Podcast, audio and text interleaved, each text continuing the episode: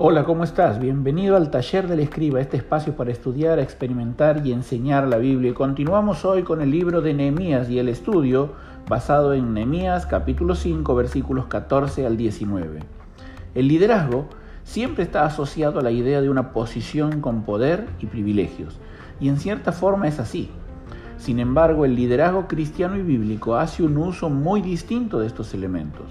Cuando Jesús corrigió a Juan y a Santiago a causa de su ambición, les marcó justamente que entre ellos el liderazgo no debía ser al estilo del mundo, sino al contrario, el que quiera hacerse grande deberá ser su servidor.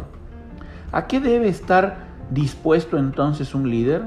En lo que resta del capítulo vemos que Nehemías estuvo dispuesto en primer lugar a renunciar a sus privilegios. Versículo 14 dice así, ni mis hermanos ni yo utilizamos el impuesto que me correspondía como gobernador. Y en el versículo 16 dice, no compramos o mejor no adquirimos ningún terreno. Nemías ofició como gobernador de Judea desde el comienzo de la reconstrucción de los muros y durante los doce años siguientes. Los gobernadores que le antecedieron habían oprimido al pueblo con impuestos adicionales para su manutención ya que así lo establecía la ley persa. Pero Nemías, él optó por sustentarse a sí mismo. No había viajado a Jerusalén a enriquecerse a costa del pueblo, sino a servir al pueblo. El liderazgo conlleva privilegios válidos. Sin embargo, presta atención, los privilegios nunca deben ser la motivación para ocupar un lugar de liderazgo. Y es que en primer lugar el liderazgo exige que el líder aprenda a renunciar a sí mismo, o como Jesús lo expresó, aprender a negarse a sí mismo, tomar su cruz y seguirle. Pero vemos que también Nemías estuvo dispuesto a restaurar con el pueblo. Versículo 16 dice, en la obra de este muro restauré mi parte. Nemías había sido comisionado por Artajerjes como gobernador de la provincia de Judea, el más alto cargo al que podía aspirarse, y sin embargo su posición no le impidió trabajar codo a codo con el pueblo. La posición de liderazgo se entiende mejor cuando colocamos al líder adelante del pueblo más que arriba del pueblo. Una de las funciones principales de un líder es conducir a la gente desde una situación actual hacia otra situación futura mejor. El impacto de las acciones supera al de las declaraciones. Y es que a lo largo de todo el libro podemos leer que Nehemías se involucró personalmente en las tareas de reconstrucción. Su posición de liderazgo no fue un impedimento para que hiciera su parte del trabajo.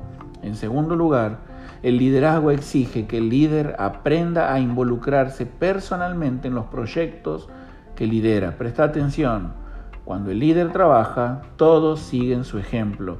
Pero finalmente, Nehemías estuvo dispuesto a repartir de sus provisiones. Versículo 17 dice que a mi mesa se sentaban y da un largo listado. Nehemías marcó una diferencia grande con sus predecesores.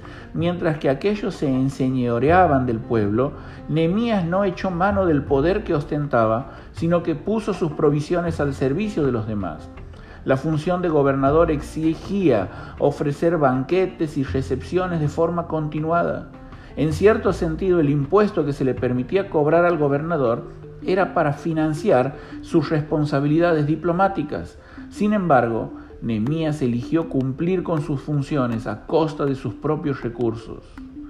Una de las tareas más gratificantes del liderazgo es la de repartir recursos. Lo impactante de Nehemías es que él repartió de lo suyo. Su generosidad fue una marca indeleble de su liderazgo. Presta atención, el liderazgo se debe caracterizar por el manejo del poder. Nunca el poder debe convertirse en una excusa para el egoísmo. Nehemías fue un gran líder. Se desempeñó reconstruyendo la muralla, pero también dirigiendo el destino de toda la provincia de Judea durante 12 años. Ni la posición, ni los privilegios, ni el poder obnubilaron su visión de ver a Jerusalén restaurada. Y la clave de todo esto está en el versículo 15, su temor de Dios. Presta atención.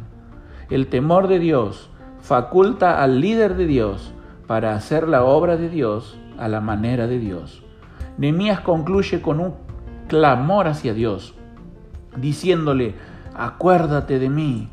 Y qué satisfactorio es saber que Dios no es injusto para olvidar la obra y el trabajo de amor mostrado hacia su nombre, habiendo servido a los santos y sirviéndoles aún.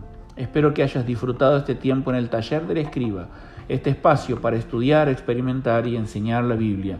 Que Dios te bendiga, David Ojeda.